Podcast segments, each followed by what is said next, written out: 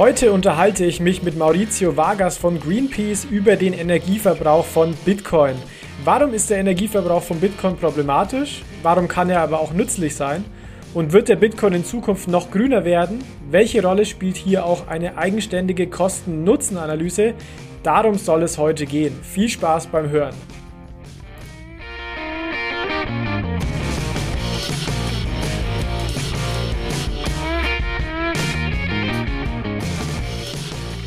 Hallo zusammen und herzlich willkommen zu einer neuen Episode von Bitcoin, Fiat and Rock'n'Roll. Hier geht es um digitale Währung, um unser aktuelles Geldsystem und um die großen Fragen rund um das Thema Geld. Ja, heute dürfen wir einen besonderen Gast begrüßen und zwar Maurizio Vargas. Maurizio ist seit knapp einem Jahr Ökonom bei Greenpeace und beschäftigt sich dort unter anderem mit digitalen Währungen. Davor war er knapp zehn Jahre für Union Investments tätig und hat zuvor an der Universität Tübingen promoviert. Und ja, Maurizio, die Universität Tübingen ist auch im Endeffekt in der wichtigen Rolle, warum wir heute überhaupt hier sitzen. Wir haben uns nämlich vor ein paar Wochen auf einem jährlichen Lehrstuhltreffen, was es zwischen der Uni Bayreuth und unter anderem auch der Universität Tübingen in, ja, wenn man so will, im, im geldpolitischen oder volkswirtschaftlichen Forschungsbereich gibt, getroffen. Da durfte ich dich auch das erste Mal persönlich kennenlernen. Ich habe einen Vortrag zu digitale Währungen gehalten. Du hast da die ein oder andere kritische Frage mal auch zu Recht einfließen lassen und habe ich mir gedacht, ja komm, lass doch mal eine gemeinsame Podcast-Episode machen. Und ich freue mich sehr, dass es geklappt hat. Natürlich herzlich willkommen auch nochmal und danke an dich, Mauricio, und sehr schön, dass du heute hier bist. Ja, ich freue mich auch total, ähm, hier zu sein. Ich denke, das ist äh, wichtig, dass man gerade bei Thema Bitcoin auch ähm, die Umweltwirkungen beleuchtet und das ist ja nicht ganz einfach, das Thema. Insofern freue ich mich umso mehr, dass wir da heute ähm, das Gespräch suchen und uns austauschen. Super, ja, genau, bevor wir auch über den Energieverbrauch von Bitcoin sprechen, was heute sicherlich das Hauptthema sein wird, äh, lass uns doch zunächst kurz über deine Vita sprechen, die ich nämlich sehr interessant finde, weil du hast den Großteil deiner Karriere im Finanzsektor verbracht und meine Frage wäre, wie bist du denn zu Greenpeace gekommen und warum hast du denn, wenn man so will, dem Finanzsektor den Rücken gekehrt und dich für eine Tätigkeit bei Greenpeace entschieden? Ja, das, das ist äh, eine gute Frage, weil es ist nicht so, war nicht so einfach, ne? weil man verlässt schon den goldenen Käfig. Ähm, ich habe ja bei Union Investment als äh, verantwortlicher Volkswirt für die Analyse der Eurozone der EZB ähm, sehr viel ähm, so inhaltliche Analysen gemacht, unter anderem eben auch in den letzten letzter Zeit viel zur grünen Transformation unserer Wirtschaft und habe mich da eben auch nochmal sehr intensiv mit den Herausforderungen des Klimawandels beschäftigt. Und je mehr ich mich damit beschäftigt habe, desto mulmiger ist mir geworden. Das heißt, ähm, die Anerkennung dessen, dass hier doch äh, sich eine Situation zusammenbraut, ähm, die Destabilisierung des Klimas, aber eigentlich im größeren Zusammenhang auch der, der Ökosysteme, ne, wenn wir an das äh, Artensterben denken. Und ähm, einerseits hat sich daraus abgeleitet, dass sich sehr viel ändern muss ne, im Finanzsystem, in unserer Wirtschaftsordnung, aber eben auch für uns Einzelne. Und ich habe mich dann auch gefragt, so was ist eigentlich das, was sich für mich ändern muss, ne, um eben das zu leben, was man dann irgendwo auch propagiert. Und ähm, da kam es dann eben dazu, dass ich gesagt habe, ich muss einfach aktiver auch an diesem ökologischen Umbau unserer Wirtschaft mitwirken. Und parallel dazu hat Greenpeace jemand gesucht, der bei Greenpeace so eine klassisch würde man sagen, vielleicht so eine Wirtschafts-, so ein Wirtschaftsteam aufbaut. Mhm. Ähm, und so sind wir mit ins Gespräch gekommen und ähm, da hat das dann auch echt gut gepasst, weil die genauso jemanden wie mich gesucht haben. Wie viele Volkswirte seid ihr da inzwischen? Also seid ihr da gerade noch am Aufbau vom Team oder, oder schon fertig? Genau, also wir sind im Aufbau. Ich habe sozusagen den Auftrag bekommen, das äh, bei Greenpeace aufzubauen. Wir sind momentan zwei, die sich, äh, ich sage jetzt mal, hauptamtlich damit beschäftigen, aber das äh, sollte perspektivisch noch auf eine, ja, eine ganze Handvoll von ähm, Finanz- und Wirtschaftsexperten anwachsen, auch mit entsprechenden Fähigkeiten, die wir bei Greenpeace haben, ne, wenn es um die mediale Kommunikation oder auch Aktion geht. Ähm, insofern ist das im Aufbau befindlich und ähm, unser Ziel ist, dass nicht immer nur ähm, sogenannte ExpertInnen aus Banken oder von Wirtschaftsverbänden zu Themen wie Klimawandel in der Öffentlichkeit Stellung nehmen, gerade auch wenn es in Verbindung zur Wirtschaft geht, sondern eben auch Umweltverbände stärker in diese umweltökonomischen Debatten eingreifen. Ja, jetzt liegen ja, denke ich, vermutlich viele Themen bei dir oder auch bei euch auf dem Schreibtisch hinsichtlich Nachhaltigkeit, Klimawandel. Da gibt's ja unglaublich viel, sei es äh, Green Finance, ja auch digitale Währungen, über was wir heute sprechen, Geldpolitik und so weiter. Also vermutlich kann man sich ja da vor Arbeit kaum retten. Was mich so interessieren würde, ist, wie schaut denn so ein Alltag als äh, Ökonom bei Greenpeace ähm, äh, aus? Also hast du da bestimmte einen, einen normalen Tagesablauf, normale To-Dos oder ist es dann hauptsächlich Pro Projektarbeit, nenne ich es jetzt mal? So. Ja, es ist so ein bisschen beides. Also ich, man muss sich fokussieren. Ich zum Beispiel habe mich zu Beginn fokussiert auf die, die Geldpolitik der EZB und die Frage, warum eigentlich die EZB nach Gießkannenprinzip Gelder über Unternehmen verteilt. Und äh, ich habe dann auch nachgewiesen, dass vor allem klimaschädliche Unternehmen besonders ähm, eifrig die Hand aufhalten, wenn es um äh, Gelder der EZB geht. Ne? Stichwort Unternehmensanleihekaufprogramm. Ähm, das ist ja ein ziemlich perverser Mechanismus und ähm, haben da ja auch dann, als jetzt die neue Strategie verabschiedet worden sind, eben versucht, sehr stark darauf hinzuwirken, dass die EZB eben auch Klimaschädlichkeit äh, als Kriterium, wenn es ums Verteilen von Finanzspritzen geht, berücksichtigt. Ähm, das ist so mein Kernprojekt. Ne? Viele andere Themen landen bei, bei, mir natürlich auf dem Schreibtisch, ne? gerade jetzt beispielsweise bei den Koalitionsverhandlungen, ähm, aber mhm. auch COP26 ne? ähm, ist was, wo ähm, die Rolle des Finanzsystems bei der grünen Transformation beleuchtet wird, viele Presse, Medienanfragen. Das heißt, es gibt einerseits das Projekt, das man sich selber gibt, aber halt auch viele Anfragen, gerade von, von äh, Presseseite, die dann ad hoc zu bearbeiten sind. Ja, spannend. Und jetzt vereinst du ja praktisch wohl die, die zwei heißesten Themen aktuell, nämlich Nachhaltigkeit und äh, Klimawandel und dann auch noch die digitale Währungen. Und das ist ja auch im Endeffekt das, der, das Thema, über das wir heute sprechen wollen, nämlich konkret über den Energieverbrauch von Bitcoin weil das ja auch wirklich ein Thema ist, was extrem kontrovers diskutiert wird, ähm, auf beiden Seiten im, im Spektrum, also sowohl die, die Kritiker von, von Bitcoin, die das natürlich äh, extrem kritisieren und dann auch eher die Befürworter, die dann immer dagegen halten und da auch, ähm, ja, Gründe anführen, warum denn der Energieverbrauch doch ähm, zu rechtfertigen, zu rechtfertigen äh, sei. Jetzt vielleicht hier als Einstieg auch, um nochmal die Hörerinnen und Hörer abzuholen, vielleicht könntest du nochmal ganz kurz erklären, warum Bitcoin und wie Bitcoin überhaupt Strom verbraucht. Also ich vermute mal, dass äh, die Hörer und Hörerinnen wahrscheinlich das deutlich besser wissen als ich. Ich bin wie gesagt Ökonom und kein ähm, IT-Spezialist, aber mein Verständnis ist, dass der zentrale Vertrauensanker eben dieses Proof of Work-Konzept ist wo eben durch dieses Lösen von komplizierten Rechenaufgaben ähm, man sich qualifiziert, die Blocks, die die Transaktion beinhalten, zu verifizieren und äh, ein gewisser Automatismus drin ist. Ne? Das heißt, ähm, quasi es hilft nicht einfach die Rechenleistung hochzufahren ne? äh, und dann kann ich mehr Blocks oder mehr Bitcoin kreieren, sondern ähm, die äh, sozusagen die Komplexität der Rätsel, die zu lösen sind, steigen natürlich auch mit der Rechenleistung, die im Netz sind, so dass quasi sichergestellt ist, dass immer nur ähm, alle zehn Minuten ein Block erstellt wird und für diesen gibt es dann als Belohnung, ne, wenn man sich dafür qualifiziert, ich glaube aktuell sind es die 6,25 Bitcoin. 2, genau. ne, das ist der Anreiz, warum ich äh, Rechenleistung zur Verfügung stelle, um eben diese Verifizierungsprozesse zur Verfügung zu stellen. Und ähm, Insofern ist das der Vertrauensanker des Systems, ne? wenn man kann nicht einfach sagen, ich manipuliere das System, sondern ich muss mich eben durch dieses Lösen der, der Rätsel dafür qualifizieren. Ja? Und ähm, es bedarf diese Rechenleistung und damit wäre quasi der Versuch, das zu manipulieren, extrem teuer, ne? weil ich müsste ja unglaublich viel Rechenleistung dann auf einmal an sozusagen das System einbringen und äh, wenn es nicht klappt, ne, habe ich viel Strom vergeudet, ohne dass ich irgendwie äh, was erreicht hätte. Ja? Also insofern ist es zentral für das Vertrauen. Und ich sehe auch noch eine zweite eher sozusagen volkswirtschaftliche Überlegung dahinter, dass wenn wir uns überlegen, woher das Vertrauen in Währung oder Geld kommt, ne, dann ist immer die Frage der Gelddeckung relevant. Ne? Was ist jetzt quasi die Gelddeckung, ähm, die das Vertrauen begründet? Und äh, da sehe ich einfach diesen Energieverbrauch. Ich spreche da gerne von geronnener Energie, die hinter Bitcoin steckt, ist quasi das, was den, den Teilnehmern des Netzwerkes Vertrauen gibt. Und ähm, es ist ja auch so veranlegt, dass, äh, veranlagt, dass es eben nicht äh, willkürlich vermehrbar ist, sondern dass es eben begrenzt auf 21 Millionen. Und ähm, insofern ähm, gibt es eben diese zwei Aspekte. Ne? Vertrauen durch Proof of Work und ähm, die geronnene Energie als Deckung der Währung, die Bitcoin auch äh, sozusagen glaubhaft macht, dass es äh, werthaltig ist.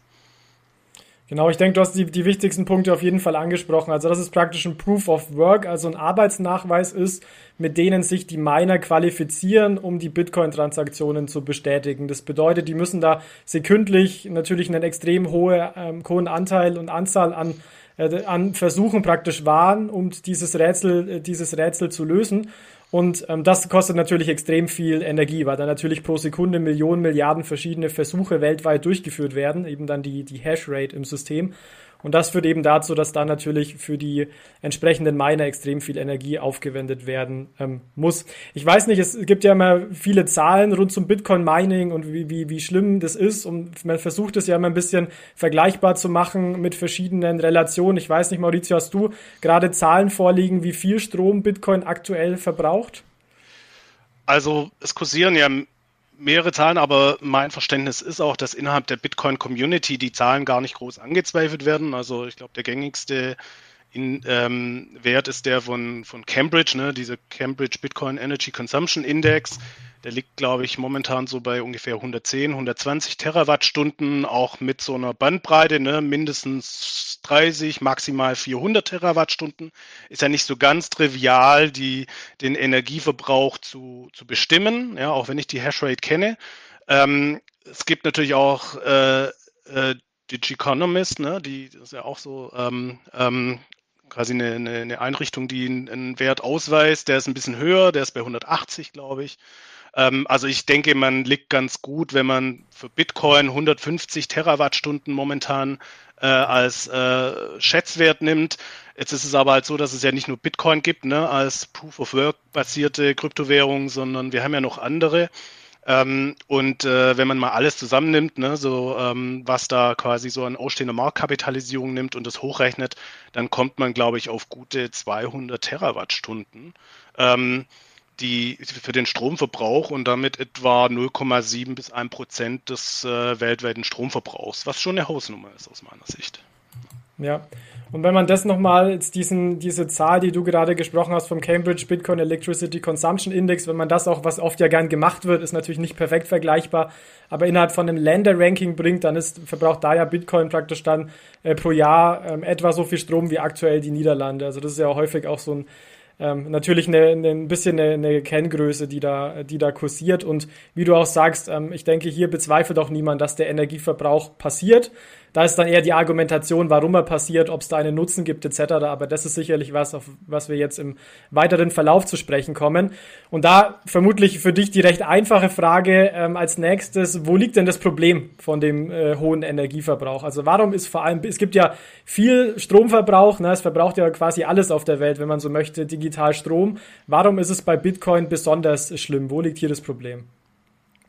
Ja, das ist natürlich die Gretchenfrage, aber ich, ich, bevor ich genau auf die, die Frage eingehe, glaube ich, würde ich erstmal fragen, was, was ist eigentlich unsere Ausgangssituation, ne? in welchem Kontext wir den Stromverbrauch von Bitcoin und, äh, und nicht nur ähm, bewerten. Ne? Und äh, als Umweltorganisation kommen mir natürlich sofort auch ähm, die Umweltproblematiken in Sinn die aus meiner Sicht die dominante Frage des 21. Jahrhunderts sind. Ne? Also wenn wir im letzten Jahrhundert oder in den letzten 150 Jahren als die soziale Frage hatten, ne? ähm, deutet vieles darauf hin, dass wir in den nächsten Jahrzehnten uns mit dem drohenden Zusammenbruch der Ökosysteme beschäftigen müssen und ganz konkret hier der Klimawandel, die Klimakrise, die ähm, ich glaube, darüber brauchen wir jetzt an der Stelle hier auch nicht streiten. Ich denke ja, dass äh, Bitcoiner prinzipiell sehr fakten- und wissenschaftsaffin sind. Ne? Es ist ein Faktum, 99 Prozent der Klimawissenschaftler ähm, sind sich da einig, dass hier eine dramatische Veränderung vor uns steht. Und ich glaube, wir sollten uns noch mal kurz so ein bisschen die, die Klimafolgen, ne, die da mit verbunden sind, vor Augen führen, um eben den Kontext dafür zu setzen. Also wenn wir nichts tun, sondern so weitermachen, dann ist es so, gab jetzt wieder jüngst eine Studie bzw. eine Forschungsarbeit, dass äh, in 50 Jahren drei Milliarden Menschen in Gebieten wohnen, die nicht mehr bewohnbar sein werden. Ne? Heute sind es 0,9 Prozent, die eine Temperatur, eine Durchschnittstemperatur von 29 Grad und drüber haben werden. Das liegt in der Sahara und in 50 Jahren werden es eben 19 Prozent der globalen Landfläche sein. Ne? Und jetzt kann sich jeder ausrechnen, drei Milliarden Menschen, die dann äh, in Gebieten wohnen, wo man nicht mehr wohnen kann, ne? die werden sich auf den Weg machen. Ne? Das ist nur ein Aspekt. Ne? Es gibt viele andere. Ne? Ein Drittel der heute jungen, unter 18-jährigen Menschen werden vermutlich wegen klimabedingten ähm, Wetterextremen, vor allem Hitzenwellen, werden sie äh, hospitalisiert und im Krankenhaus behandelt werden müssen, ne, mit einer gewissen Gefahr, dass sie daran auch sterben, ne, wenn wir an Herz-Kreislauf-Erkrankungen denken. Ähm, es gibt eine ganze Reihe von, von Zahlen, Daten, Fakten, die einfach klar machen, dass wir hier in einer dramatischen Situation sind.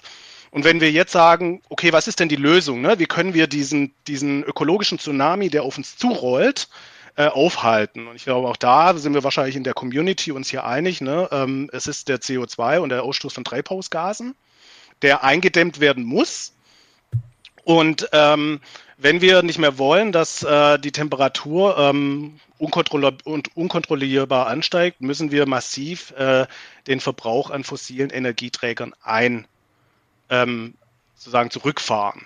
Ja, und ähm, das kann man dann eigentlich auch ganz schön auch wieder in Zahlen fassen. Ähm, die Wissenschaft ist sich eindeutig, dass wir nicht über 1,5 Grad deutlich drüber gehen sollen. Das ist ja auch das Pariser Klimaabkommen und das lässt sich übersetzen in ein CO2-Budget. Ja, das heißt, wir wissen ziemlich genau, wie viel wir noch äh, ähm, verbrauchen dürfen, hm, bevor das Klima dann äh, wirklich in unkontrollierbare Sphären gerät. Und äh, da würde ich jetzt einfach mal vielleicht die Frage an dich zurückstellen, Jonas. Ne? Wenn du jetzt äh, das Budget für, sagen wir mal, 1,5 Grad nimmst, da bist du bei Deutschland bei 5 Gigatonnen, die wir noch haben, CO2. Ähm, und jeder Mensch in Deutschland braucht 8 Tonnen pro Jahr gerade eben. Ne? Was glaubst du denn, wie lange dürfen wir denn da noch so weitermachen, bis wir dieses Budget an CO2, ähm, bis du das aufgebraucht hast? Na, das ist sicherlich gar nicht lange. Ja, ich kann dir sagen, das äh, dauert ungefähr sieben bis acht Jahre. Ne? Und das ist mhm. der Stand 2020. Ne? Dann hast du dein Budget aufgebraucht. Und jetzt kann ich äh, mir anschauen, was geschätzt Bitcoin für einen CO2-Fußabdruck hat. Ne? Können wir vielleicht genau noch drüber reden. Aber ähm, die internationale Energiebehörde, die da mit der Cambridge University zusammengearbeitet hat, hat zum Beispiel geschätzt, dass äh, der aktuelle CO2-Footprint einer Bitcoin-Transaktion bei 400 Kilo CO2 liegt. Jetzt kannst du dir überlegen, ne, als ähm, ähm, Jonas, ne, der vielleicht auch ein Interesse daran hat, ähm, das Pariser Klimaabkommen einzuhalten, wie viel Bitcoin-Transaktionen du noch tätigen darfst, ähm, will dir das jetzt nicht zumuten, das sind 160. Ja. Und äh, wenn du 160 Transaktionen machst, darfst du aber nicht mehr heizen, darfst du nicht mehr Auto fahren, darfst du nicht mehr im Urlaub fahren, etc. etc. Ne? Ähm, das ist die Problematik, vor der wir stehen und ähm, die Kritik, die ich an der Stelle natürlich habe, ist, dass ähm, bei allen Charme, die die Konzeption von Bitcoin ja auch mit sich bringt, ist es gerade momentan ein Anachronismus, weil wir eigentlich alles tun müssen dafür, um unseren Energieverbrauch zu reduzieren, um unsere Energiesysteme umzustellen, um eben dieses 1,5 Grad Ziel einzuhalten. Und in diesem Kontext ist Bitcoin einfach nicht zeitgemäß. Ne? Viele Aspekte sind hochattraktiv, sind hochspannend, gerade auch wenn wir über Second-Layer-Lösungen reden. Das hat aus meiner Sicht aber nichts mit Bitcoin selber zu tun. Ähm, sondern Bitcoin selber ist einfach in dieser Zeit nicht mehr ähm, passend, zumal man ja auch beobachten muss, während alle versuchen, ihren Energieverbrauch einzuschränken, zu dekarbonisieren, explodiert der Verbrauch von Bitcoin. Ja, das heißt, der Status quo, den wir heute haben, der kann ja in ein, zwei Jahren es anders aussehen, da ja der Energieverbrauch sehr hoch korreliert ist mit dem ähm, Preis von Bitcoin. Also nehmen wir an, wir sind bei 100.000, JP Morgan prognostiziert 200.000, ähm, dann werden wir einen viermal so hohen CO2-Ausstoß haben, beziehungsweise Energieverbrauch. Ja. Und das ist aus meiner Sicht inakzeptabel. Und insofern würde ich quasi jeden, der irgendwie ernsthaft an der Einhaltung der Pariser Klimaziele interessiert ist, davon abraten, ähm, konkret in Bitcoin auch engagiert zu sein und das auch ähm, sozusagen zu befürworten, weil das einfach nicht zusammenpasst aus meiner Sicht. Wo wir uns def definitiv auf jeden Fall einig sind, ist natürlich das Thema, dass man, ähm, dass man den, den äh, Energieverbrauch an sich und vor allem was auch fossile Energieträger angeht, natürlich drastisch reduzieren muss. Ähm, das ist ja auch so ein bisschen eine, eine Streitfrage, ähm, wie der Energiemix bei Bitcoin ausschaut, weil es natürlich sehr häufig äh, gibt es natürlich die einen Studien, die sagen, ja, boah, Bitcoin komplett braun, äh, fast ausschließlich Kohle und dann gibt es natürlich auch wieder andere Studien, die sagen, naja, äh, ganz so schlimm ist es nicht, da ist doch, äh, ist doch viel grüne Energie, die da auch reinfließt. Ne? Ich meine, du weißt ja selber, wie es ist, Maurizio, mit Studien und Papern. Das ist natürlich immer die Frage, von wem es kommt. Ähm, und ich habe jetzt da eine Studie mal mitgebracht, ich sage es eben auch gleich, also die kommt vom Bitcoin Mining Council, deswegen muss man das natürlich auch, äh, wie, wie vermutlich jede Studie, bisschen mit Vorsicht, äh, mit Vorsicht betrachten.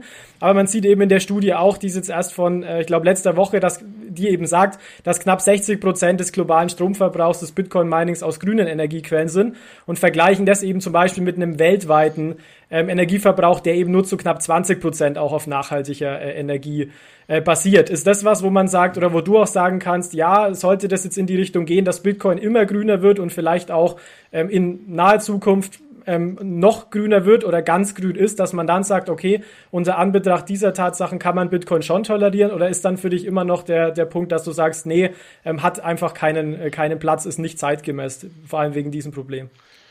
Ja, das, das ist interessant, dass du auf diesen Bitcoin Council zu sprechen kommst. Ne? Der ist ja in den USA. Also meines Wissens bezieht er sich quasi in seiner Aussage nur auf das, was die Mitglieder, die diesem Council beigetreten sind, auch diesem Council melden. Ja, ähm, insofern hat man da schon den ersten Bias, weil natürlich, wenn ich äh, eine, ich sage jetzt mal, nicht carbonintensive ähm, Energiequelle nutze, habe ich einen besonderen Anreiz, in diesen Council zu gehen. Und der Council ist ja eigentlich gegründet worden, um eben kritischen Investoren davon zu überzeugen, dass eigentlich Bitcoin gar nicht so kritisch ist. Ja, das heißt, ich habe hier schon ein Bias innerhalb dieser Institution, dass nur diejenigen sich hier melden werden, die eben nicht äh, mit äh, problematischen Energiequellen zu tun haben. Das Weitere ist, dass sie auch nicht von grüner in unserem Verständnis von grünen Energien sprechen, sondern von Low Carbon. Ja, da zählt dann auch Atomenergie mit rein. Ne? Da zählen aber zum Beispiel auch, also das ist zumindest eine Diskussion. Ich weiß nicht, wie Sie damit umgehen, aber ich weiß, dass das mal diskutiert worden ist, dass Sie ja dieses Flare-Gas, also diese, dieses Gas, das ähm, in der Ölproduktion in den USA, zumindest in Texas, einfach verbrannt wird, ähm, dass Sie das nutzen und das damit rechtfertigen, dass sie sagen, das ist ja überschüssiges Gas, das eh verbrannt wird und wenn wir das nutzen, ähm, dann ist es quasi grün. Ja, also das heißt, äh, das wird da auch mit reingerechnet. Insofern habe ich da wirklich ein Problem damit, ähm, mit diesen über 50 Prozent Low Carbon, weil ich glaube, das ist wirklich nicht repräsentativ für ähm, das globale Bitcoin Mining. Es gibt andere Schätzungen, die kommen ähm, äh, eher auf 40 Prozent ne, Low Carbon, wobei man da auch sagen muss, ähm, dass klingt plausibel, weil das äh, entspricht dem globalen Energiemix. Aber da ist natürlich zum einen viel Atom, also 10% Atomstrom mit drin. Und zum anderen ähm, ist es äh, auch sehr viel mit Wasserkraft. Ja? Ähm, bei diesem Low Carbon. Ähm, das hat nochmal eine andere Problematik, weil nicht alles, was Wasserkraft ist, ist auch immer unbedingt ökologisch. Aber in dem Sinne, wie wir grüne Energie verstehen, ne? dass wir sagen, das sind Solarzellen, das sind äh, Windkraftanlagen, sind es eigentlich weniger als 10%. Ne? Äh, und insofern also das, damit habe ich oft zu tun, ne, mit Greenwashing. Ja, ich glaube, dass das äh, diese Argumentation, dass Bitcoin hier in besonderem Maße mit grünem Strom versorgt werden würde, dass das äh, auf wackeligen Füßen steht. Ähm, und auch ausblendet, dass wir ja auch, wenn es so wäre, dass es viele grüne Energie wäre, ähm, ja immer auch noch Opportunitätskosten gibt, ne? weil die Frage, die im Raum steht, ist ja, ob man den grünen Strom, den man fürs Bitcoin-Mining verwendet und das Lösen von ziemlich sinnbefreiten Rätseln, ähm, ob man diesen Strom nicht an einer anderen Stelle einsetzen kann. Ja, also 100 Millionen Elektroautos könnte man beispielsweise mit dem momentanen Stromverbrauch mit Energie versorgen oder 50 Kohlemailer abstellen. Ja, also das äh, muss man auch immer überlegen, ähm, ob äh, grüner Strom allein bei Bitcoin das Problem lösen würde. Ja. ja, du sprichst auch hier wieder wichtige Punkte an, nämlich vor allem auch die, die Opportunitäten und auch der Nutzen, auf den wir später sicherlich auch nochmal zu sprechen kommen. Ähm, hinsichtlich Opportunitäten wird ja häufig auch argumentiert, dass ähm, im Bitcoin-Mining ja auch überschüssiger Strom verwendet wird. Ne? Also dass man da sagt, man hat Strom, man ist, ist direkt ein Kraftwerk, hat Strom, den man direkt ähm, irgendwo in Anführungszeichen unterbringen muss und verwendet den dann fürs, äh, fürs Bitcoin-Mining. Du bist ja, so wie ich das verstehe, recht fit, was auch Zahlen und äh, Fakten zum Energieverbrauch angibt. Hast du dazu zufällig Zahlen ähm, hinsichtlich überschüssigen Strom? Weil das ist ja schon ein Punkt, wo man sagt, da gibt's dann nicht viel Opportunitäten. Also wenn das jetzt grüner Strom wäre, wäre das ja eine gute Sache, oder? Also ähm, da jetzt genau zu sagen, welcher Anteil äh, aus diesem überschüssigen Strom kommt, ist schwierig, weil man auch die Frage, was überschüssiger Strom, wie das definiert ist, schwierig ist. Also ich habe da zwei grundlegende Probleme. Ne? Zum einen ist es, ist es sicherlich richtig, dass wir ähm, volatile Stromangebote haben, die nicht immer perfekt oder eins zu eins ähm, nachgefragt werden. Und ähm, insofern ist die Frage, kann man diese überschüssige Stromproduktion, das kennen wir ja auch aus Deutschland, wir hatten ja Phasen, wo der Strompreis sogar negativ war, weil die Erneuerbaren extrem viel produziert haben, was gar nicht abgesetzt werden kann. Aber da setzt ein Denkfehler an, weil ein Defizit ähm, das wir bei den Umbau unserer Energiesysteme haben, ist, dass wir noch keine wirklich guten Speicherkapazitäten haben. Und was es einfach braucht, um diese Volatilität in, der, in dem Stromangebot sinnvoll zu nutzen, sind Speicherkapazitäten. Ähm, da gibt es natürlich ganz unterschiedliche Technologien, die müssen sich sehr stark an dem orientieren, wie die Situation vor Ort ist. Aber zum Beispiel ist klar, dass wir zum Beispiel sowas wie Wasserstoff brauchen. Ne? Und ähm, was ich da halt äh, in Frage stellen würde, ist, ist es denn wirklich so, dass Bitcoin da einen sinnvollen Ausgleich darstellt, wenn wir wieder die Opportunitätskosten sehen, dass man ja eigentlich auch ähm, einen Elektrolyseur hinstellen kann, der Wasserstoff produziert, dass dann nachher wieder in Strom umgewandelt werden kann, wenn wir zum Beispiel eine, eine, eine Dunkelflaute haben und die Erneuerbaren nicht produzieren. Ja, das heißt, ähm, statt Bitcoin als Energiespeicher, der nicht wieder rückverwandelt wäre, wäre es doch besser, äh, über Wasserstoff oder Power to X etc. zu gehen, um eben diese Energie, die überschüssige Energie zu verwenden. Ja, das ist das eine. Das andere, was angeführt wird, das hatte ich gerade schon gesagt, mit diesem Überschuss, das bezieht sich ja nicht nur auf Strom, sondern Energie generell. Ne? Und zum Beispiel, was gerade total en vogue ist bei den Bitcoin-Minern, ist ja, dass man dieses Flare-Gas benutzt. Ne? In Texas und auch in Russland soll das jetzt im großen Stile ähm, eingesetzt werden, nachdem ja ein wesentlicher Teil des Minings in China ähm, verboten worden ist. Und das ist wirklich eine ganz, ganz fragwürdige Sache. Da hätte ich auch eine Frage an dich. Ähm, weil eigentlich gibt es ähm, eine Initiative, die die Öl- und Gaskonzerne dazu zwingen soll, dieses Flaregas nicht einfach zu verbrennen, ähm, sondern eben zu nutzen. Ja, das große Ziel, gerade auch von der Internationalen Energiebehörde, die da ähm, federführend ist, und da haben sich eben ganze, eine ganze Reihe von Ländern zusammengeschlossen, ist dieses Flaregas, was ja ökologischer Wahnsinn ist. Ja, da wird einfach zur Ölproduktion, wird einfach überschüssiges Gas und da reden wir ähm, von, von einer Energiemenge, die, ähm, die den Energieverbrauch von England übersteigt, wird einfach verbrannt. Ja, also das ist tatsächlich noch schlimmer als Bitcoin. Aber da gibt es eine Initiative, dass man das zurückführt. Ja, dass, dass die, die, dass die äh, Energiekonzerne dazu gezwungen werden sollen, regulatorisch das nutzbar zu machen, zum Beispiel Gas für die Heizungs, äh, Heizsysteme ähm, oder anderweitig. Jetzt ist es aber so, dass es da ein paar regulatorische Inseln gibt, die sich dieser Initiative nicht anschließen wollen. Ja, zum Beispiel Texas hat sich dem nicht angeschlossen. Ja, da ist es völlig okay, wenn man Flaregas verbrennt. Und ähm, auch Russland, äh, Algerien und andere äh, Regionen äh, entziehen sich dieser Initiative. Und jetzt frage ich mich, ist es denn wirklich so schlau, jetzt hierher zu kommen, zu sagen, na toll, Bitcoin äh, wird hierfür genützt, ähm, obwohl es eigentlich eine ganz klare Regulatorik geben soll, die äh, eine sinnvolle Verwendung dieser Überschussreserven ähm, vorsieht. Und das wird jetzt noch brisanter, weil tatsächlich jetzt erste Unternehmen überlegen, dass äh, sie diese Verpflichtung, dass man das ja nutzen sollte, dass sie das dann eben nehmen, wenn da äh, Bitcoin gemeint wird. Ja, das heißt, äh, Unternehmen, die eigentlich dazu verpflichtet worden wären, das Gas irgendwie in, in Flaschen zu, zu pumpen und äh, vielleicht für eine Gasversorgung, beispielsweise in Nigeria, ne, das ja völlig unterversorgt ist mit Energie, ne, ähm, die können sich jetzt äh, fein rausreden und sagen, hey, mein Flaregas wird ja benutzt, weil es wird ja Bitcoin mit gemeint. Ne? Und das ist nicht die Idee der Regulatorik gewesen. Und äh, insofern hat man hier eine enorme Re Regulierungsarbitrage, ne, die mit Hilfe von Bitcoin möglich ist. Und das ist, was mich mal interessieren würde, die Bitcoin, an die Bitcoin-Community und auch an dich. Welche Lösung würdet ihr denn vorschlagen, um den CO2-Preis einzudämmen? Was ist das richtige Instrument, und äh, wie ist dieses Instrument beispielsweise auf Bitcoin anwendbar? Ne? Weil eigentlich ist Bitcoin ja dafür äh, konstruiert, dezentral, ähm, schwer sozusagen zentral zuordnenbar, dass es eigentlich sich nicht regulieren lässt. Und insofern verpufft da ja eigentlich jegliche Klimaregulierung, sei es ein CO2-Preis oder das Verbot von Flaregas oder so, weil ich es überall dahin bauen kann, wo die Regulierung eben nicht greift, wie momentan eben sichtbar in Texas.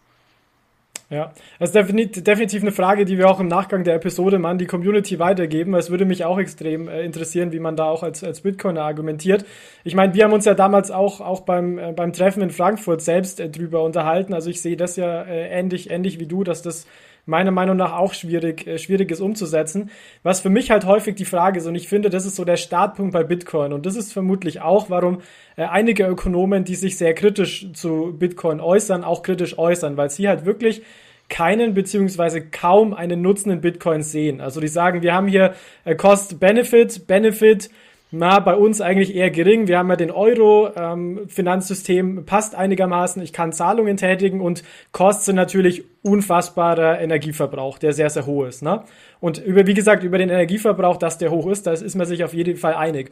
Und die Frage ist für mich vor allem, ja, wie hoch sind denn die Benefits auf der anderen Seite? Weil wenn ich jetzt zum Beispiel dran denke, du hast es vorhin schon angesprochen, man hat eben durch Bitcoin erstmalig auch geschafft, ein, ein dezentrales, was dir auch nicht, äh, nicht unbekannt ist, ein dezentrales äh, Geldsystem zu schaffen, was auch unabhängig von teilweise korrupten Regierungen in bestimmten Ländern funktioniert, was in dem Sinne natürlich auch relativ leicht zugänglich ist und so weiter.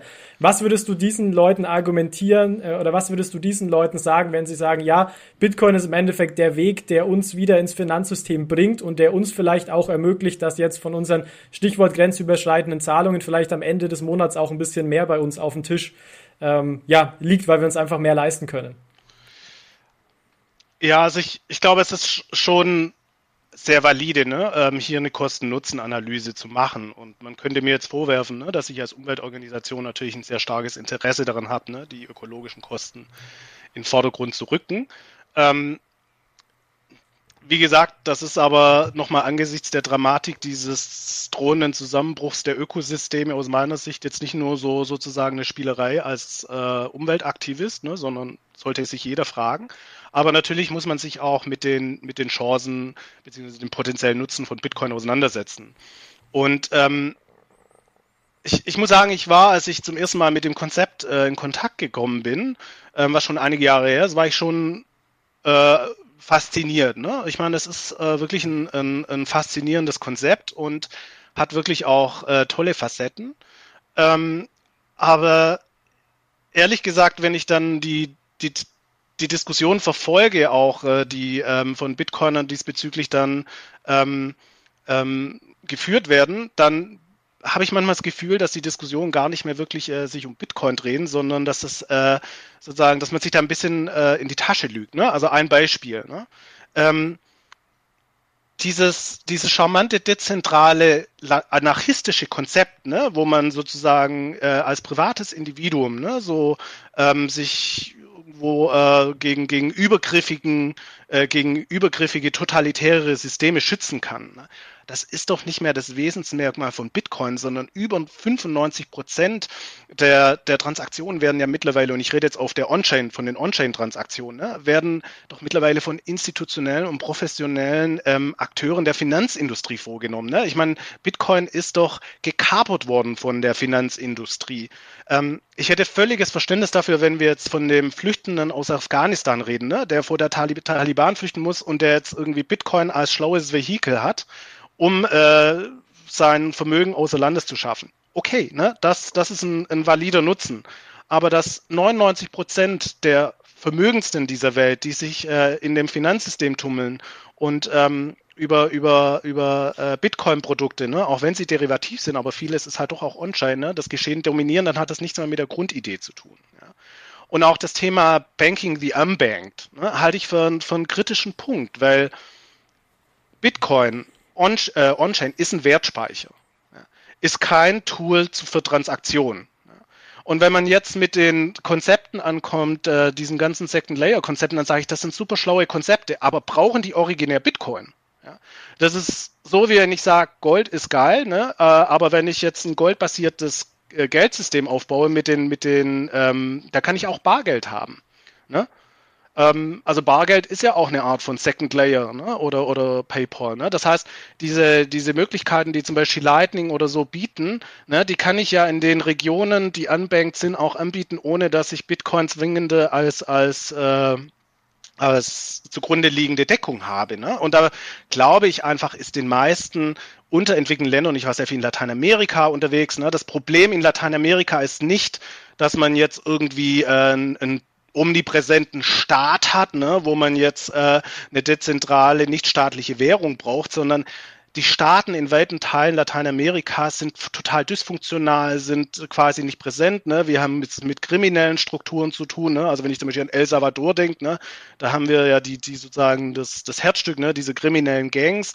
Ne? Und da bin ich doch davon überzeugt, dass den Menschen dort eigentlich eher gedient wäre, wenn man zum Beispiel ein Zahlungssystem das vielleicht viele Facetten der, der, der Kryptowährungen nutzt, ne? über den, den IWF oder den Bits, die Bits aufzieht, ne? dass sie ihre Remittances da mit geringen Kosten runterziehen können ne? Über, übers Handy. Aber aus meiner Sicht ist es alles möglich, ohne dass es Bitcoin als zugrunde liegendes First Layer braucht. Ja? Also insofern ähm, ist das aus meiner Sicht äh, äh, overdone, ne? was da sozusagen alles unter dem Thema Bitcoin als Nutzen verpackt wird, weil es originär nichts mit Bitcoin zu tun hat. Und wenn ich das dann rausnehme, ne, dann stellt sich die Kosten-Nutzen-Rechnung aus meiner Sicht eindeutig dar. Ne? Ja. Ja, aber ich finde ich es schon mal gut und, und das ist ja auch, wofür wir ein bisschen, bisschen stehen und was auch uns als, als Ökonom dann auf jeden Fall ausmacht, dass wir immer halt von diesem Punkt starten, Kosten nutzen. Und deswegen ist es natürlich, finde ich das völlig legitim, wenn man sagt, man analysiert die Kosten und Nutzen und kommt am Ende zum Ergebnis, dass, äh, dass äh, ja genau, dass die Kosten überwiegen. Ähm, aber das finde ich ist, ist was, deswegen war es mir auch wichtig anzusprechen, was insgesamt in der Diskussion häufig ähm, untergeht, weil eben vielleicht, äh, ich meine, du hast jetzt teilweise auch außerhalb von unseren Jurisdiktionen gedacht, aber weil häufig halt nur, ähm, nur jetzt mit dem Euro etc. verglichen wird. Und das ist meiner Meinung nach so ein bisschen Äpfel mit Birnen ähm, weil du ja vorhin auch angesprochen hast, den, äh, den Vergleich zu Gold und da würde ich gerne auch nochmal drauf, ähm, drauf eingehen. Ähm, wie du sagst, ich persönlich sehe es ähnlich wie du, dass Bitcoin primär ein Wertspeicher, Store of Value ist und weniger jetzt ein ähm, Asset, was man ähm, für Transaktionen verwenden, äh, verwenden kann. Hat vermutlich in manchen Setups auch Vorteile, aber ich, ich gucke auch primär auf den, äh, auf den Store of Value. Ähm, und deswegen sehe ich Bitcoin eben auch vor allem aus, äh, als digitales Gold. Und da gibt's ja auch interessante Statistiken, wenn man jetzt Bitcoin mit Gold vergleicht, auch aus Umwelt- und, und äh, Energieperspektive. Ähm, sind ja sicherlich auch nicht neu, die ganzen Zahlen. Da gibt's ja zum Beispiel auch wieder ähm, vom, ähm, von dem Index, wo wir vorhin schon drüber gesprochen haben, ähm, vom ähm, Cambridge Bitcoin Electricity Consumption Index, inzwischen ja auch einen neuen Vergleich, der dann sagt, ja, Bitcoin sind wir gerade bei 111 ähm, äh, Terawattstunden pro, pro Jahr. Bei Gold sind es 131, das heißt irgendwie knapp 20 Prozent mehr. Man kann auch argumentieren, naja, Gold, äh, die Goldschürfen, weißt du ja selber, hinterlässt Mondlandschaften in der Region, teilweise ja Kinderarbeit, ähm, Vergiftung und so weiter. Also ich meine, das ist ja was, was finde ich wirklich sehr häufig unter den Tisch gekehrt wird, wie schlecht Gold diesbezüglich ähm, performt und ist natürlich trotzdem ein Asset. Ich, ich selbst muss ich auch sagen, besitze auch ein bisschen ähm, an Gold eben als, als Krisenvorkehrung. Ähm, was aber häufig halt nicht, nicht äh, mit in die Diskussion gebracht wird. Und da wäre jetzt meine, meine Frage eben zu dem Punkt. Kann man ja fast sagen, naja, Bitcoin hat irgendwie schon eine Daseinsberechtigung dahingehend, dass es in, in diesen äh, Umweltaspekten auch besser ist als Gold und damit vielleicht sogar, weil es auch vielleicht äh, ja einfacher zu transportieren, einfacher zu teilen und so weiter, vielleicht doch auch doch das Gold der Zukunft werden könnte in ein paar Jahrzehnten. Wie würdest du zu dem Argument stehen? Ja, also ich, ich denke, es ist äh, intuitiv nachvollziehbar, dass man dann Bitcoin eben mit anderen äh, vergleichbaren Assets vergleicht. Und ich, ich glaube, wir sind uns einig, ne? eine, eine sinnvolle Referenz ist wahrscheinlich Gold. Ne? Ähm, ich habe vorher gesagt, Bitcoin sehe ich als geronnene Energie, ne, das so ein bisschen die Werthaltigkeit begründet und Gold ist ja gewisserweise geronnene Arbeit. Ne? Ähm, seit Jahrhunderten, Jahrtausenden ne, mühen sich die Menschen ab, ne, wenn man an die Goldschürfe denkt ne, in, in Nordamerika. Ne? Und es ist einfach schwierig, das zu kriegen und das begründet auch das Vertrauen, das Gold hat. Ähm, vielleicht eingangs möchte ich sagen, ich glaube, man kann uns als Greenpeace nicht vorwerfen, dass wir den Vergleich nicht ziehen würden weil ich sagen muss, dass viele unserer AktivistInnen ne, vor Ort im brasilianischen Regenwald und über, äh, auch in vielen anderen Orten teilweise unter den Einsatz ihres Lebens gegen Goldschürfer auch ähm, aktiv sind ne? und gegen den Raubbau an der Natur, an den Regenwäldern ähm, auch äh, wirklich kämpfen. Ne? Also das, das ist jetzt nicht so, dass die Kritik, die, die ich am Bitcoin äußere jetzt äh, nicht gedeckt ist durch eine große Kritik, gerade auch an vielen goldschürfenden äh, Firmen. Ähm, das ist, ist klar. Ne? Aber ich würde trotzdem sagen, auch wenn Gold wirklich inakzeptabel ist, ne, in vielerlei Hinsicht, dass es zwei Unterschiede gibt, die aus meiner Sicht äh, von Bitcoinern auch gerne unterschlagen wird. Ne? Aber vielleicht täusche ich mich auch, deswegen würde ich die Frage da äh, dann vielleicht sogar an dich geben. Ähm, zum einen ist meine Frage, der wesentliche Unterschied zu Gold ist doch, dass theoretisch ich als zum Beispiel Umweltorganisation verlangen kann, dass keine schmutzige Produktion mehr erfolgt und trotzdem wird es noch Gold geben und Gold wird handelbar sein. Ja? Das heißt, das Handeln und die Transaktion von Gold ist per se nicht das Problem. Ne? Das Problem ist die Gewinnung von Gold. Ja? Ähm, das ist bei Bitcoin anders, ne? weil bei Bitcoin ist das Schürfen und die Transaktion unmittelbar, also untrennbar miteinander verknüpft. Ne? Das heißt, ich werde nicht an den Punkt kommen, ne? das heißt, ich bin jenseits von 2140, dass ich sage, ähm, das äh, Schürfen von Bitcoin und die Transaktion Bitcoin trenne ich jetzt einfach. Ne? Und insofern ist theoretisch Gold schon an der Stelle anders, weil ähm, die Transaktion mit Gold, ne, wenn du mir jetzt dein Gold verkaufen würdest, ne, ähm, das hat per se keinen Fußabdruck, ne, keinen großen. Aber wenn du mir einen Bitcoin zusendest, dann ist der mit der Energieintensität des Bitcoin-Netzwerks untrennbar verbunden. Ja, das heißt, es gibt zumindest keine theoretische Lösung, ne, die ich bei Gold sehe. Ne. Ich kann gegen Goldproduzenten campaignen, ich kann sie dazu zwingen, dass sie ihre Produktion einstellen und das ändert nichts daran, dass Gold weiterhin gehandelt werden kann. Der andere Unterschied ist, dass ich halt ähm, bei vielen Dingen, die ich sehr fragwürdig finde, ne, das ist ja nicht nur Gold, ne, wir können ja, was weiß ich, nehmen wir zum Beispiel Rindfleischproduktion, ne, das ist ja auch höchst schädlich, höchst klimaschädlich, aber ich kann zumindest identifizieren, ne, bei äh, einem Stück Fleisch, okay, das ist jetzt ökologisches Fleisch aus guter Haltung oder aber das ist wirklich Schrottfleisch aus Brasilien. Das kann ich bei Bitcoin nicht glaubwürdig nachvollziehen. Ne? Und Bitcoin ist es nicht ansehbar, ob er jetzt irgendwo äh, tatsächlich mit ähm, seriöser grüner Energie produziert worden ist oder eben nicht. Ja?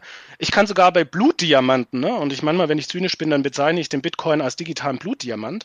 Ähm, ich kann sogar bei Diamanten ne, nachvollziehen, ob das äh, ein Blutdiamant aus äh, Kongo oder so ist ähm, oder ob er das nicht ist, ne, auf Isotop. Also ich kann das theoretisch analysieren. Ne? Und das ist halt bei Bitcoin nicht der Fall. Das heißt, ich finde, ich habe schon zwei eklatante Unterschiede, die äh, es eben deutlich schwerer machen, ähm, sozusagen das Problem, das Umweltproblem von Bitcoin zu lösen.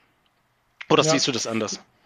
Nee, also die, die, Punkte muss ich sagen, sehe ich ähnlich. Also die, die Verschränkung zwischen Mining und Transaktion ist eben beim Bitcoin gegeben, bei, bei Gold nicht. Jetzt könnten wir da ähm, wieder so ein bisschen aus Sicht, Sicht des Bitcoins natürlich auch argumentieren, naja, Bitcoin ist aber dahingehend besser, es gehen äh, einfach ausgedrückt weniger Menschen drauf, also direkt, ähm, wenn es jetzt ums Mining geht. Ne? Also Stichwort hier äh, Gift, schlechte Arbeitsbedingungen etc.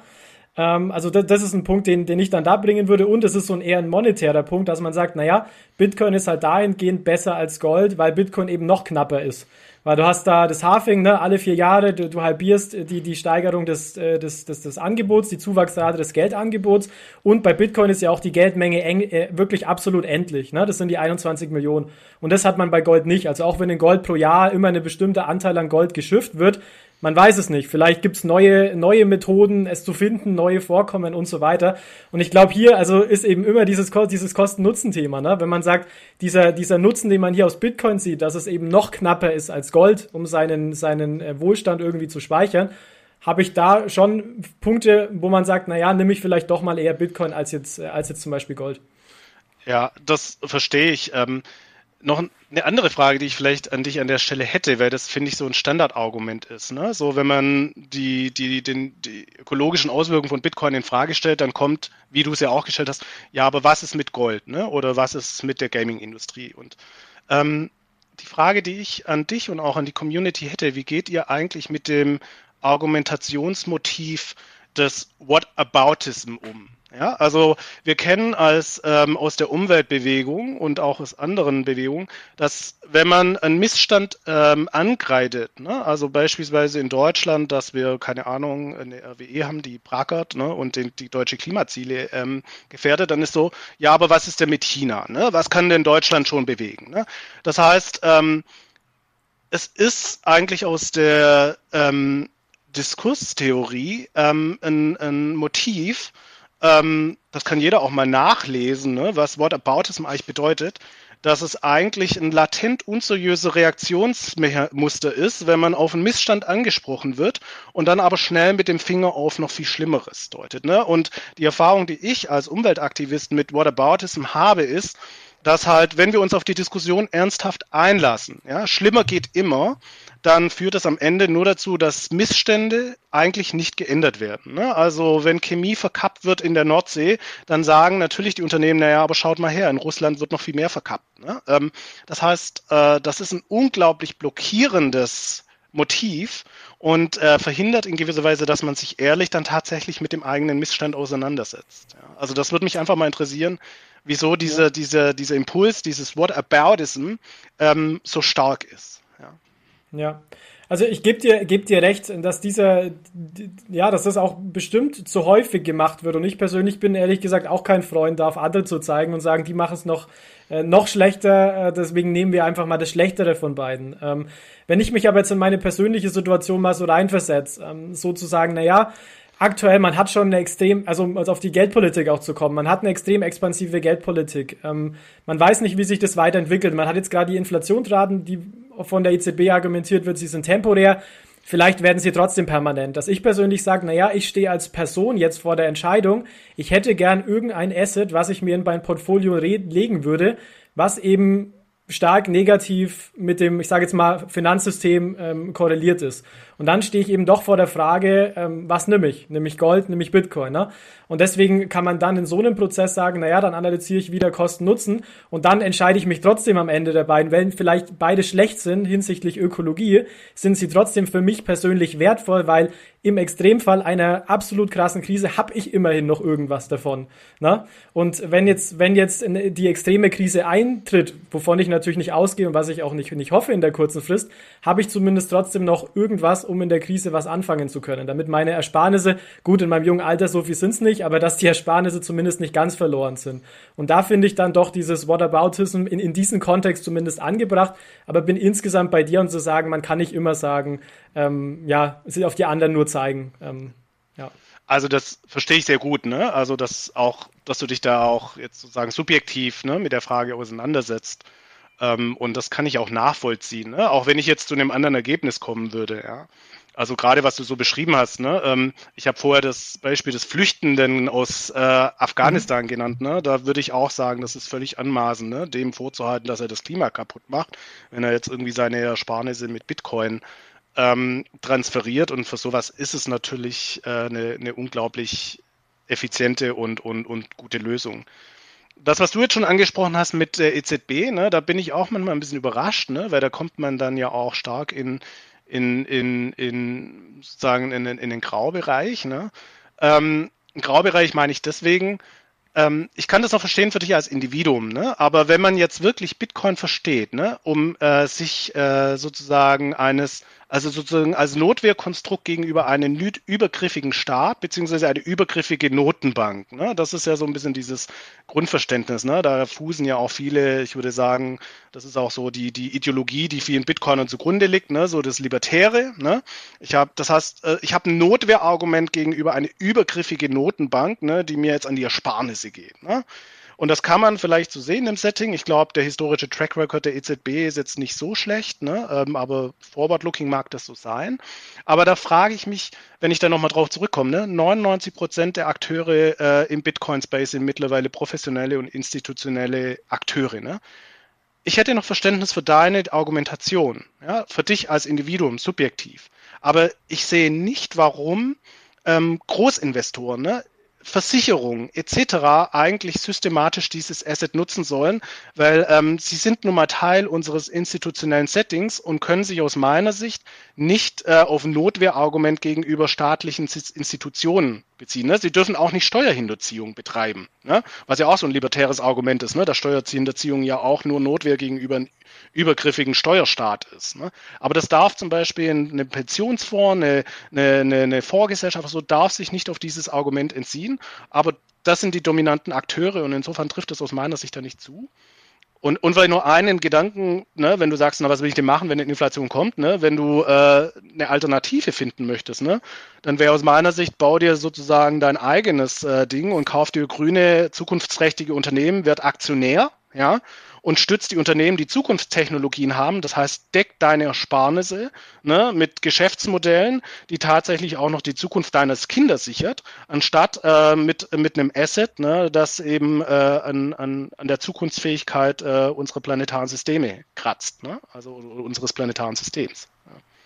Ja. Ja, klar, also faire, faire Gedanken ist, ne? natürlich am Ende eine Portfolioentscheidung. Bei mir ist natürlich auch viele verschiedene Dinge, die da, die da liegen. Und klar, auch solche Unternehmen sind natürlich irgendwie verwandelt mit der, mit der Realwirtschaft, mit dem Finanzsektor an sich. Das heißt, wenn man jetzt eine extreme Krise hätte, wäre die Korrelation sicherlich auch nicht so negativ wie jetzt bei, bei Gold oder bei Bitcoin. Aber das ist, denke ich, eine Frage, die muss sich jeder, äh, muss sich jeder im, im, im eigenen Rahmen ähm, ja auch stellen und für sich beantworten. Vielleicht im Anbetracht der Zeit, äh, Maurizio, du siehst ja, ich, ich könnte mit dir stundenlang darüber diskutieren. Lass uns vielleicht auf zwei, ähm, auf zwei Teilbereiche noch eingehen. Ähm, ein, äh, eine Frage, die mir noch kommt, wäre im Endeffekt ähm, the way ahead, also wie geht's weiter mit Bitcoin? Aber bevor wir zu der ähm, zu der Frage kommen. Noch eine Frage, die mir schon die ganze Zeit so auf den Lippen brennt. Und äh, zwar ist es auch wieder ein bisschen Vergleich. Also vermutlich wirst du das nicht mögen, aber ich finde es trotzdem immer ein interessantes Argument und bin gespannt, wie du darauf reagierst. Und zwar gibt's ja auch verschiedene, ist ja immer eine Frage der Opportunitäten, das haben wir ja vorhin auch schon gesagt. Und es gibt jetzt natürlich auch Studien, die sagen, na ja, ich glaube zum Beispiel eine aus den USA, sagt, na ja, es gibt ja aktuell zum Beispiel auch so viele Geräte, die ans Stromnetz angeschlossen sind, aber im Standby-Modus sind, das heißt nicht genutzt werden, also unnötigerweise ans Stromnetz angeschlossen sind. Und da habe ich zum Beispiel ein paar Studien äh, gesehen, die nageln mich jetzt nicht auf eine Zahl fest, aber die ungefähr zwei Prozent des Stromverbrauchs auf solche Standby-Geräte äh, Geräte klassifizieren. Bitcoin, du hast es vorhin gesagt, je nachdem, welchen Zahlen man traut, sagen wir halt einfach zwischen 0,5 und 0,75 äh, Prozent. Ist im Endeffekt ja auch, jetzt will es nicht sagen egal, aber bei dem Vergleich egal. Hier würde ich argumentieren, naja, da muss sich doch eigentlich jeder selber erstmal an der Nase fassen. Ich persönlich dann, nachdem ich das gelesen habe, auch wieder gemacht habe, erstmal durchs Haus zu laufen, um zu gucken, was steht in deinem Standby. Aber wäre das doch was, wo man sagen, naja, ähm, das wäre doch auch eine, eine Opportunität, um diese zwei Prozent erstmal ähm, erstmal loszuwerden, um die dann eben zum Teil mit diesen 0,5, 0,7 Prozent zu füllen, wenn man so möchte. Was, was würdest du dazu, dazu sagen? Wieder vielleicht hier im Anbetracht auch der ja, Kosten-Nutzen, die Vorteile, die wir vielleicht teilweise auch schon äh, diskutiert haben. Ja, also vollkommen richtig. Ne? Wir haben an vielen Ecken und Enden Verschwendung, ne? wo es uns wahrscheinlich am wenigsten wehtun würde, darauf zu verzichten. Aber um nochmal sozusagen auf das Eingangsframing, ne, das ich äh, angeboten habe, ne? wir müssen in den nächsten 20 Jahren 95 Prozent unseres CO2-Ausstoßes reduzieren. Das heißt, wir müssen massiv in die Reduktion gehen. Ja, ähm, denk an das CO2-Budget, das du, das ist, das wir vorher durchgerechnet haben. Und ich glaube, da geht es nicht darum zu sagen, hm, mache ich vielleicht das oder das, sondern ich glaube, es, die Dramatik zwingt uns früher oder später alle Instrumente, alle Stellschrauben zu bedienen, ähm, die uns ermöglichen, einigermaßen ungeschoren die Transformation ähm, hin zur Klimaneutralität hinzubekommen. Ne? Das heißt, natürlich müssen wir unsere, unsere, äh, unseren Stromverbrauch gerade bei solchen absurden und überflüssigen Dingen wie Standby ähm, hinterfragen. Ne? Das ist, ist völlig klar. Ne? Wir müssen so vieles hinterfragen. Und ich leite das halt weiter. Ne? Ich muss auch hinterfragen, ne, welches Engagement ich, äh, in, ob, ob mein Bitcoin-Investment mir so heilig ist. Ne? Und manchmal hat es ja schon religionshafte Züge, ne? wenn man wenn man so die Diskussion an. Ist es mir so heilig, als dass ich äh, riskieren will, dass ja wir die ökologischen Krisen nicht bewältigt bekommen? Also es ist nicht entweder oder, sondern letztlich alle Mann an Deck, ne? beziehungsweise alle Instrumente, Stellschrauben müssen halt entsprechend gedreht werden, damit wir es noch hinbekommen. Und sehr wahrscheinlich kriegen wir es nicht hin. Ne? Sehr wahrscheinlich äh, reißen wir die, die drei Grad, ne? Äh, und dann sind wir da, wo wir eingangs, wo ich beschrieben habe, ne? dann werden halt drei Milliarden Menschen nicht mehr da wohnen können, wo sie sind. Ne? Der Meeresanstieg wird mehrere Meter ansteigen. Ähm, und äh, dann wird ein geringstes Problem sein, was du mit Bitcoin machst. Ne? Gut, dann lass uns doch vielleicht mal einen Haken hinter das Thema Energieverbrauch und Bitcoin setzen. Ähm, was mich jetzt in den letzten Minuten noch sehr interessieren würde, ist, ja, was ist denn jetzt the way forward, wenn man so möchte? Also ähm, vor allem mit Blick auf Bitcoin. Also klar, du bist extrem skeptisch, ähm, was Bitcoin angeht, auch für die für die Gründe, die du äh, die du auch gebracht hast. Wie sollte es jetzt deiner Meinung nach mit dem Bitcoin weitergehen? Also sollte man den verbieten, sollte man den ändern? Was sollte man tun, wenn du das jetzt entscheiden dürftest? Also so wirklich eine Antwort habe ich auch nicht drauf, ähm, aber eigentlich ist meine Grundhypothese die, dass ähm, die Frage, ob wir diese sozusagen diese ökologischen Katastrophen aufhalten werden, eng auch, ich sag auch, ne, mit der Zukunft von Bitcoin verbunden sein werden, so wie er heute konstruiert ist. Ne? Das heißt, wenn sich Bitcoin weiter etabliert ne, und wenn er weiter adaptiert wird, ne, ähm, wenn er auch weiter noch an Wert steigen wird, und ich glaube, wenn man nicht irgendwie dagegen hält, ne, da können wir drüber sprechen, was Instrumente wären, dann geht es auch einher, dass wir eben krachend unsere ökologischen Ziele verfehlen werden. Ne? Ähm, insofern erwarte ich auch, dass ähm, die Gesellschaft perspektivisch noch eine viel kritischere Sicht auch auf Bitcoin haben wird, ne? weil ich denke, dass die Kosten-Nutzen-Diskussion, ne, die du ja auch angeführt hast, ich glaube, in der Breite der Gesellschaft deutlich skeptischer ähm, diskutiert wird. Und das liegt nicht an den einseitigen Medien, sondern dass halt ein Gros der Bevölkerung glaube ich, diese Notwendigkeit, dass es jetzt Bitcoin bräuchte, einfach nicht so sieht. Ja? Sondern bevor die Leute darauf verzichten, ähm, Auto zu fahren ja? oder im Winter zu heizen, glaube ich, würden sie lieber darauf verzichten, dass irgendwie ein paar Millionen, das sind jetzt ungefähr 100 Millionen, äh, da äh, mit Bitcoin rumgambeln. Das habe ich jetzt mal überspitzt. Ne? Ähm, und insofern glaube ich, dass wir tatsächlich eine Diskussion haben werden. Und wenn man das so ein bisschen prognostiziert, wenn die Adaptionsrate weiter hochgeht, ne, lassen sie uns verfünffachen, ne, dann haben wir dann halt nicht mehr diese 0,7 Prozent, sondern 3 Prozent. Ne, wenn wir das weiter projizieren, die Diskussion wird kehren und dann wird die Frage sein, wie man damit umgeht. Ne? Und das wäre auch dann wieder die Frage, wo ich Bitcoiner fragen würde, was ist denn eine Art und Weise, wie man damit umgehen soll? Ne? Wie kann man CO2-Preis einführen oder so? Und das andere ist, Gibt es nicht Ideen, um tolle Aspekte, ne, die dieser Bitcoin-Idee innewohnen, zu nutzen? Ne? Kann ich zum Beispiel nicht diese sinnlose Rechenarbeit sinnvoll nutzen? Ne? Könnte ich nicht ein System aufsetzen, wo ich sage, ich biete diese Rechenleistung, die ja immens ist, zum Beispiel der Wissenschaft an, ne, um irgendwelche Modellierung vorzunehmen? Es ist doch absurd, diese Verschwendung, dass Rechenleistung einfach nur für das sinnlose Lösen von Rätseln verwendet wird. Ne? Das muss man einfach, das ist, glaube ich, ein Großteil der Bevölkerung gar nicht vermittelbar. Ne? Mir auch nicht. Ne? Das könnte man doch per se sinnvoll nutzen. Oder könnte ich nicht einen Mechanismus entwickeln, wo ich sage, kann ich die Deckung verändern? Ne? Ähm, kann man nicht irgendwie einen Mechanismus finden, wo man anstatt irgendwie äh, sozusagen sinnlose Rätsel löst, vielleicht sagt man, man äh, äh, schafft irgendwie zum Beispiel grüne, also grüne Projekte, die zugrunde liegen. Ne? Da würde wahrscheinlich so ein bisschen die Zentralisierung zunehmen. Ja, aber es gibt ja die Überlegung von Nature Coins, ne, dass man sagt, äh, man macht so eine Schwarmintelligenz und stimmt dann dazu ab, welche Ökoprojekte finanziert werden. Und das wäre dann das zugrunde liegende Asset ne, der Deckung. Ähm, könnte man nicht die Blockchain auch nutzen, um tatsächlich eindeutiger identifiz identifizierbar zu machen, wo der Bitcoin quasi produziert worden ist. Ne? Aber ich meine, das sind ja immer diese Diskussionen, ne? die äh, von der Core Bitcoin Community abgelehnt werden. Ne? So ist mein Verständnis. Ne? Das ja, ist ja ein sehr puristisches Verständnis. Ja? Also ich sehe eigentlich Chancen, wie dieses Know-how, das hinter Bitcoin steckt, konstruktiv genutzt werden könnte. Aber ich glaube nicht, dass es passiert. Und insofern glaube ich tatsächlich, dass ähm, das Schicksal und der Umgang mit der Klimakrise eng auch mit solchen ähm, Energieschleudern wie Bitcoin verbunden sein wird. Und ich vermute mal, dass wir eine Diskussion haben werden, ob wir das nicht verbieten werden. Ne? Zumindest für institutionelle Anleger ähm, oder auch äh, sozusagen für Börsen etc. Ich weiß es nicht genau, ne? aber ähm, ich, ich glaube schon, dass der Druck zunehmen wird. Ja? Und ich muss auch sagen, ich hoffe es mir auch. Ja? Ist halt am Ende auch wie, wie so alles, wie wir es wie wir es gerade auch schon thematisiert haben, wieder eine Kosten-Nutzen-Thematik, weil was man natürlich schon auch sagen muss, äh, ist durch den, wie du sagst es ja auch, Bitcoin ist in dem Sinne geronnene Energie, ne? Und das macht das System natürlich auch und es wird ja auch häufig von Bitcoinern als Argument verwendet und das sehe ich auch ähnlich schon in dem Sinne auch zu einem der sichersten Systeme überhaupt weil man eben, wie du es vorhin auch schon gesagt hast, nur sehr kompliziert nachträglich äh, irgendwelche Informationen äh, ja in dem Sinne ändern kann, weil dann ja alles neu gemeint werden muss. Ne? Also das aber, das sind wir wieder bei der Nutzenfrage. Wenn man jetzt Länder hat, finde ich, wo man Regierungen hat, denen man auch nicht vertrauen kann, ähm, wo es ja auf der Welt einige gibt, dann muss ich sagen, hätte schon wieder eher auch Kostenaspekt wieder eine, eine Daseinsberechtigung. Aber das, das vielleicht nur so nochmal von, von meiner Seite ein Kommentar. Ich glaube, wir können da, könnten da ewig drüber äh, diskutieren. Ja, aber nur eine Frage da, die sich damit verbindet, wenn du sagst sicher, ne, stabil. Ich frage mich immer, wie sicher und stabil kann denn ein ökonomisches System sein, wenn das ökologische System kollabiert? Ne? Was äh, bringt den Kollegen in, in Bitcoin Beach in El Salvador, ne, ihr Bitcoin-System, wenn das Meeresspiegel sieben Meter steigt ne, und ihre Buden unter Wasser stehen? Ja?